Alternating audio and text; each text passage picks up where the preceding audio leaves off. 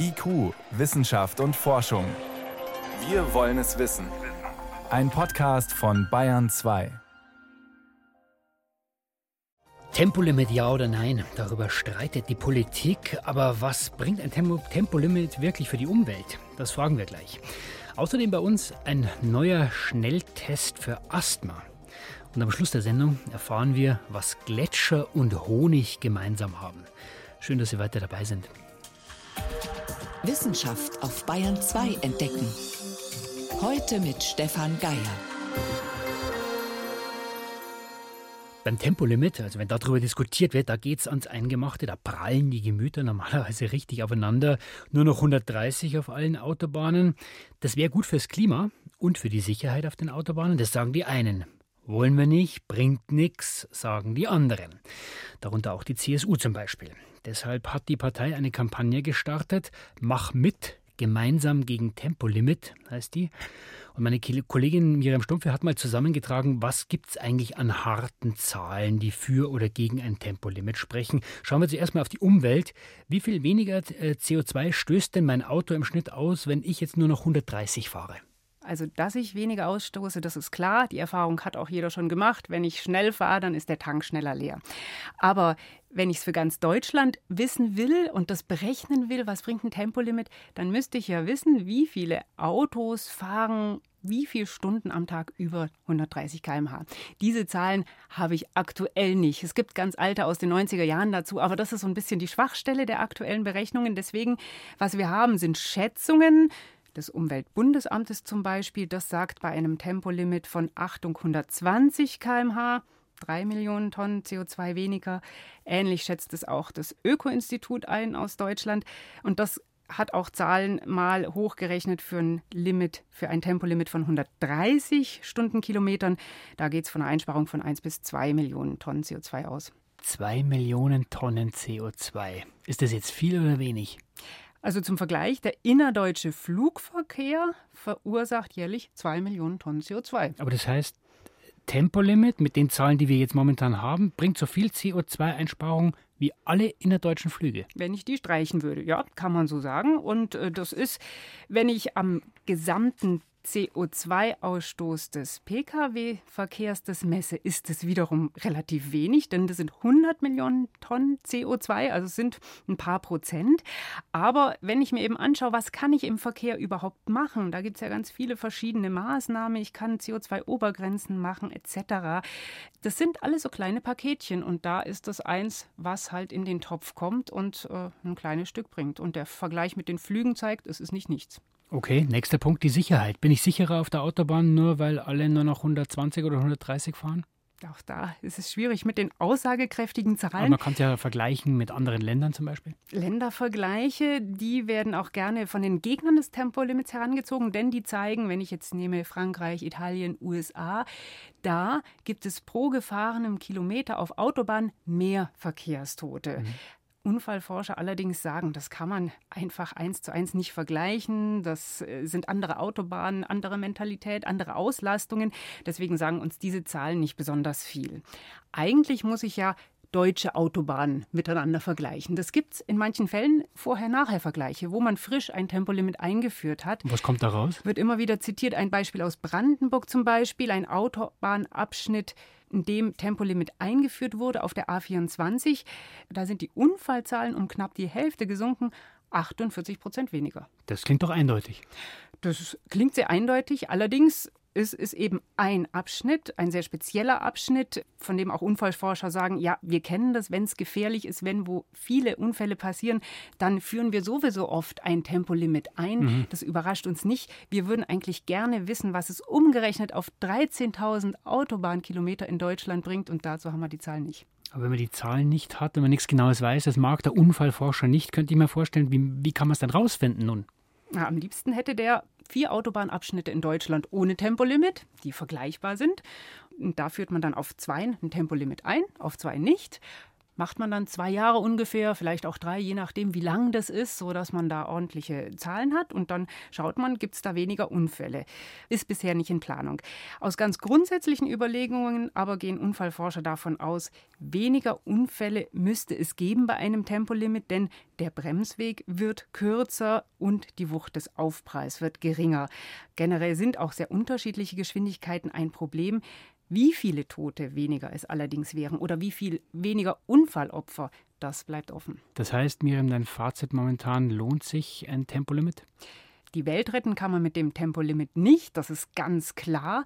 Aber für die Allgemeinheit hätte es ein paar gute Effekte. Im Klimaschutz käme ein bisschen was bei rum. Zwei bis drei Millionen Tonnen CO2 wahrscheinlich im Verkehrssektor, ein Bröckchen wenigstens. Sicherheit es sind weniger Unfallopfer zu erwarten. Generell kann man vielleicht sagen, der Nutzen für die Allgemeinheit, der ist absehbar. Ein Schaden für die Allgemeinheit ist nicht erkennbar. Vielen Dank fürs Zusammentragen der Zahlen, soweit es sie gibt. Und vielen Dank für diese Einordnung, Miriam Stumpfe. Gerne.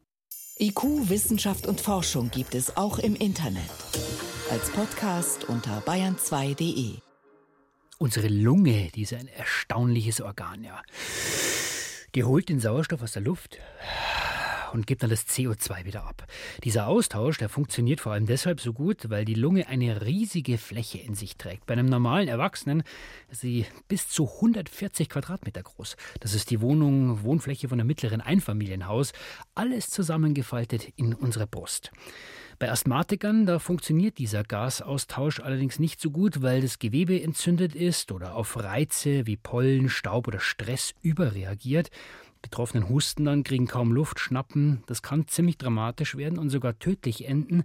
Deswegen muss man erstens wissen, dass man diese Krankheit hat und sie zweitens gut kennen, dann kann man damit umgehen lernen.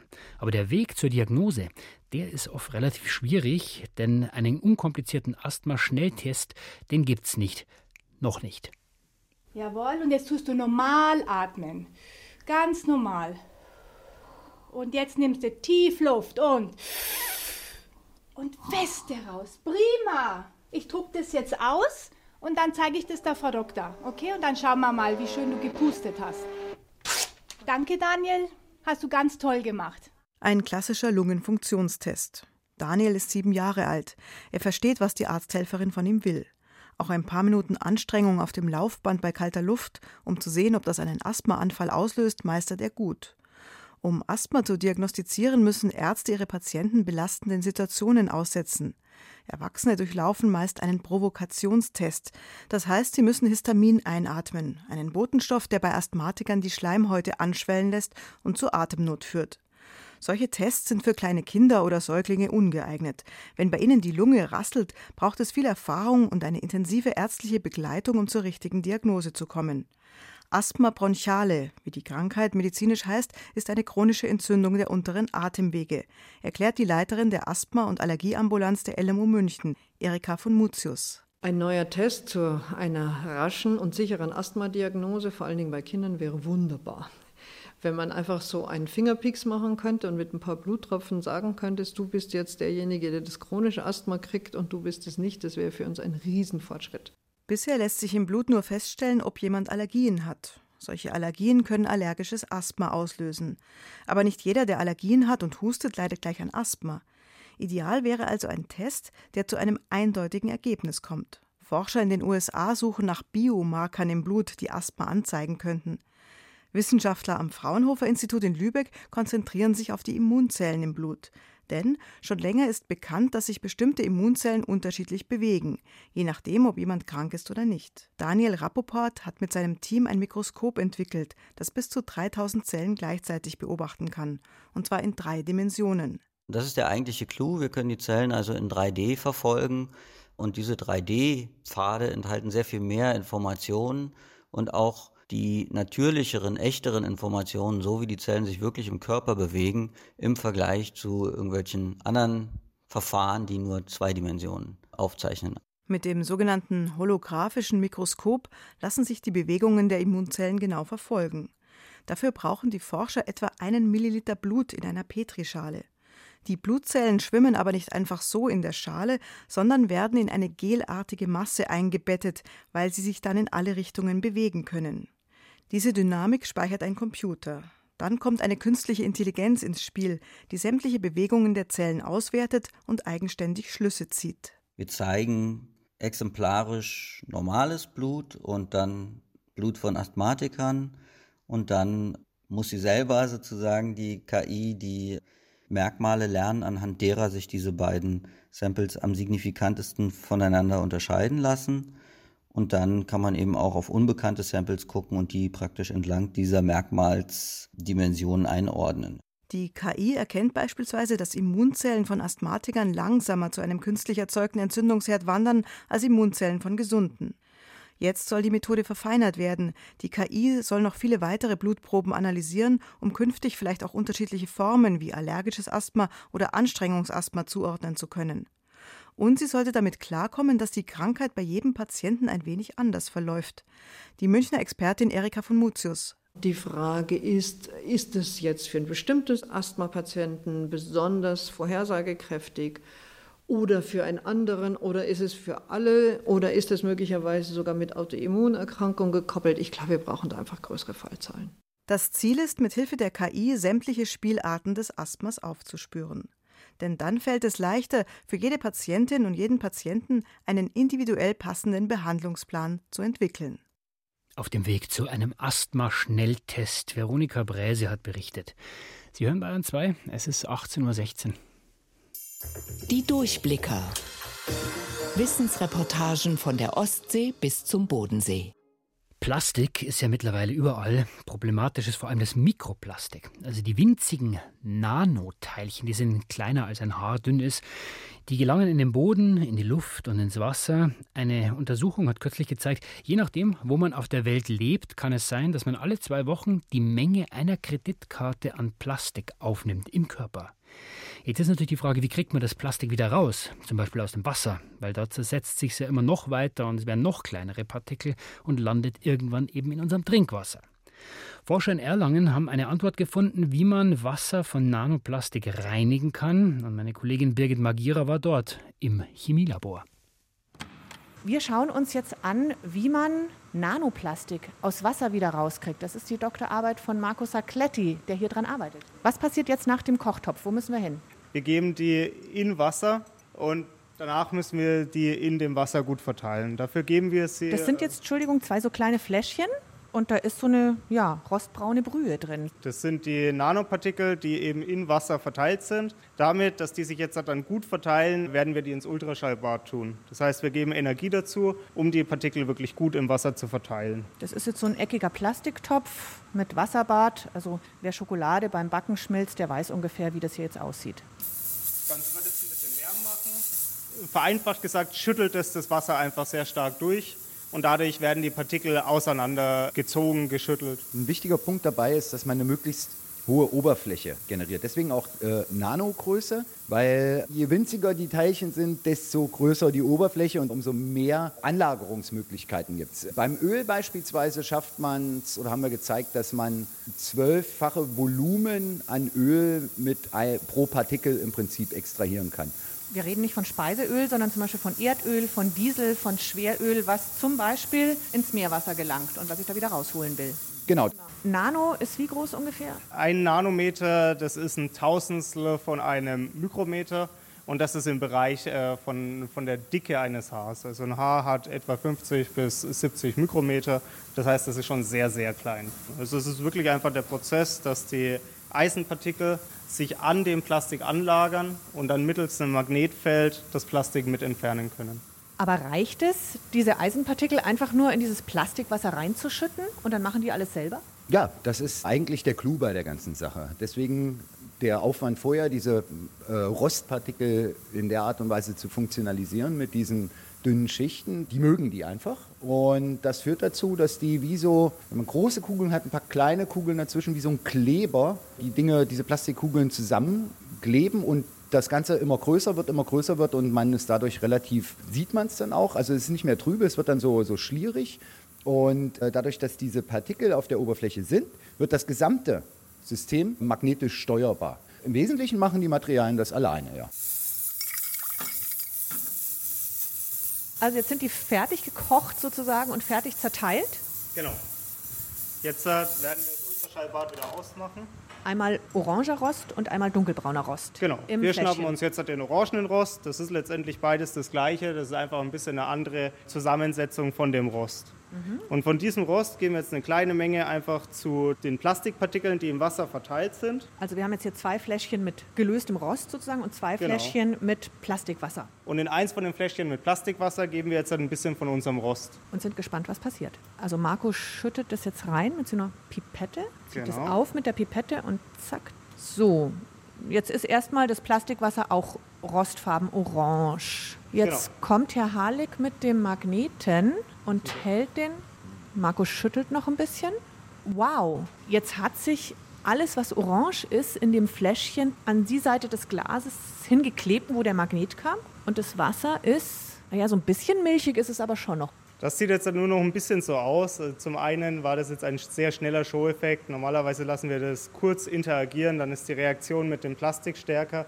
Jetzt an einer halben Minute Reaktionszeit sind auch noch nicht sämtliche Eisenpartikel an den Magneten gezogen. Nach kurzer Zeit von etwa einer bis zwei Minuten ist dann alles rausgezogen und das Wasser ist danach auch sauber und klar. Stimmt, das Vergleichsfläschchen mit dem Plastikwasser ist deutlich trüber als das Wasser, in dem die Rostpartikel sind.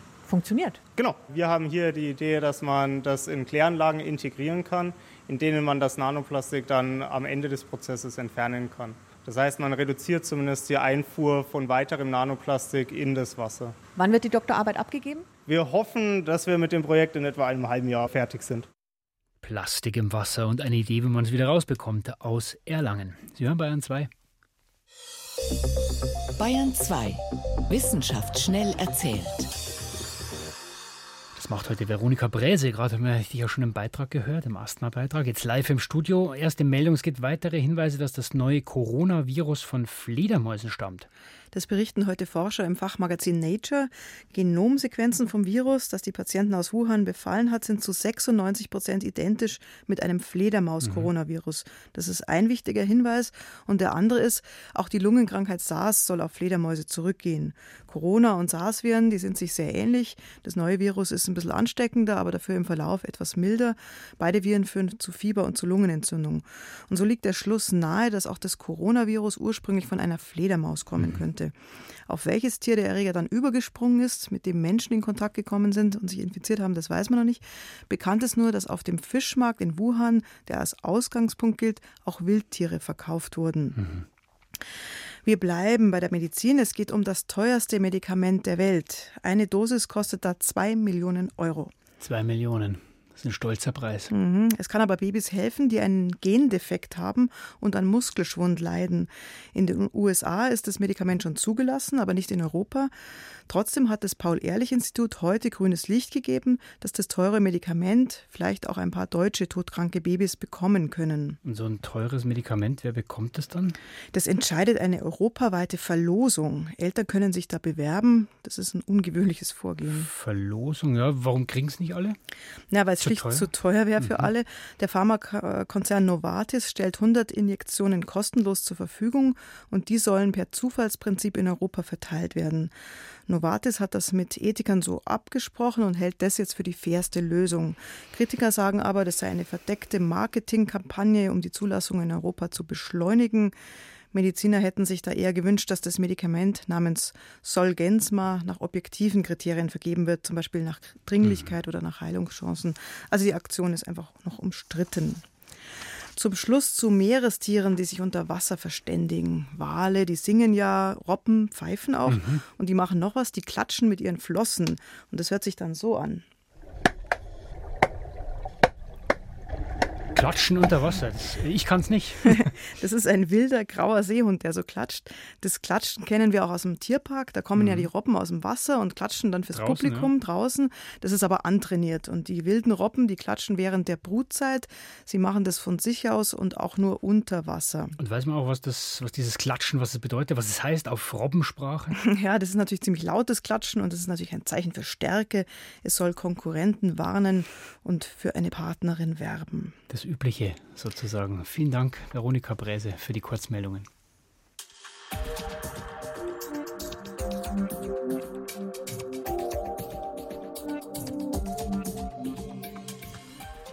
Einen Fragebogen ausfüllen, das muss man ja immer wieder mal beim Arzt oder im Internet oder für irgendeine Studie. Normalerweise läuft das schriftlich, man muss was ankreuzen, hinschreiben oder anklicken. Wir in der Redaktion, wir haben einen akustischen Fragebogen entworfen. Den schicken wir ab und zu an spannende Forscherpersönlichkeiten. Diesmal an die Gletscherforscherin Professor Angelika Humbert. Die arbeitet am Alfred Wegener Institut in Bremerhaven. Wie sie ihn akustisch ausgefüllt hat, das kommt jetzt. Ausgefragt. 180 Sekunden mit Angelika Humbert. Ich bin von Beruf Glaziologin am Alfred Wegener Institut Helmholtz Zentrum für Polar- und Meeresforschung. Ihr Spezialgebiet? Mein Spezialgebiet ist die Eismodellierung und die Fernerkundung von Eis, das heißt von Gletschermassen in Antarktis und Grönland. Wie erklären Sie einem elfjährigen Kind, woran Sie gerade forschen? Ja, einem elfjährigen Kind würde ich, glaube ich, erklären, dass auf den Eisschilden immer ganz wahnsinnig viel Schnee fällt, so dass sich ein riesiger Eispanzer bildet und der dann irgendwann so dick ist, dass er so ähnlich wie der Honig auch anfängt zu fließen. Und das sind dann die Gletscher und die Gletscher, die fließen dann zum Rand, so ähnlich wie der Honig vielleicht auf dem Teller auch zum Tellerrand fließen würde. Und an diesen Rändern brechen dann die Eisberge ab und das zusammen nennt man dann Eisschilde. Ja, wenn man jetzt so ein Eisschild untersuchen will, dann möchte man gerne wissen, wie die Gletscher fließen. Also zum einen, wie passiert es tatsächlich so auf der Ebene einzelner Eiskörner bis hin dazu, wie das Wasser an der Oberfläche sich in Seen sammelt, wenn es im Sommer an der Oberfläche von Grönland schmilzt und unter anderem auch, wie Eisberge abbrechen. Warum hat die Welt auf Ihre Forschung gewartet? Naja, die Tatsache, dass Eisschilde zum Meeresspiegel beitragen und zwar auch maßgeblich, ist sicherlich der Grund, warum die Welt diese Forschung braucht. Normalerweise würde man schon sagen, wenn dieser Beitrag zu dem Meeresspiegel nicht wäre, dann würde man das sicherlich auch als Grundlagenforschung betrachten, weil wir letztendlich an vielen einzelnen Stellen dieses komplexen Systems auf ganz unterschiedlichen, auch räumlichen und zeitlichen Skalen arbeiten und das vielleicht für den Menschen auf der Straße ansonsten nicht so relevant erscheint. Aber dieser Beitrag eben gerade in dem Klimasystem, der macht das eben sehr relevant. Könnte Ihre Dissertation Gesprächsthema auf einer Party sein? Das passiert tatsächlich, dass es so ein Gesprächsthema wird. Und es gibt zwei Sachen. Das eine interessiert die Menschen natürlich auch immer wieder die Expedition. Wie ist es denn so, da im Zelt zu leben und sich nicht waschen zu können und es ist auch kalt? Und das andere ist, dass viele Menschen auch immer noch so mit diesem Blick kommen, so, ja, jetzt sag doch mal ehrlich, eigentlich stimmt das doch gar nicht mit dem Klimawandel. Also diese Skepsis und dieses, dieses Erklären, das kann doch gar nicht so sein. Das taucht tatsächlich auf Partys auch immer wieder auf. Was macht Sie bei Ihrer Arbeit glücklich? Im Moment interessiert mich sehr, wie Wasser in Grönland, wenn das an der Oberfläche schmilzt, welche Wege das findet, wohin fließt es. Und dafür muss man anfangen, so Bausteine zusammenzubringen. Also man sucht die richtigen Satellitendaten zusammen, man versucht eine Beschreibung dafür zu finden. Und wenn so diese Puzzlesteine alle so zusammenpassen am Ende, wenn man dann irgendwie wirklich so von da entsteht es und da geht es weiter, und wenn man das verstanden hat, das macht total viel Spaß. Was liegt gerade auf Ihrem Schreibtisch ganz oben? Letzte Woche habe ich ganz viel zum Thema Firnverdichtung gemacht, weil ein Doktorand von uns zu Besuch am AVI war, mit dem wir sehr intensiv versuchen, die Verdichtung von Schnee zu Eis zu modellieren. Und ansonsten liegen im Moment ganz weit oben Sachen, die sich um den 79-Grad-Gletscher in Grönland drehen, weil wir dort auch Feldbeobachtungen gemacht haben und versuchen, dieses System, wie der funktioniert, wo er sich zurückziehen wird in der Zukunft zu verstehen. Und das sind so die zwei Sachen, die die letzten zwei Wochen ganz weit oben lagen. Ausgefragt. Wie tickt die Wissenschaft? Von der Nordsee bis zum Bodensee. Eine Kooperation von BR, NDR und SWR. Und da hatten wir heute die Gletscherforscherin Angelika Humbert vom Alfred Wegener Institut in Bremerhaven. Und soweit war es das von IQ für heute. Am Mikrofon war Stefan Geier.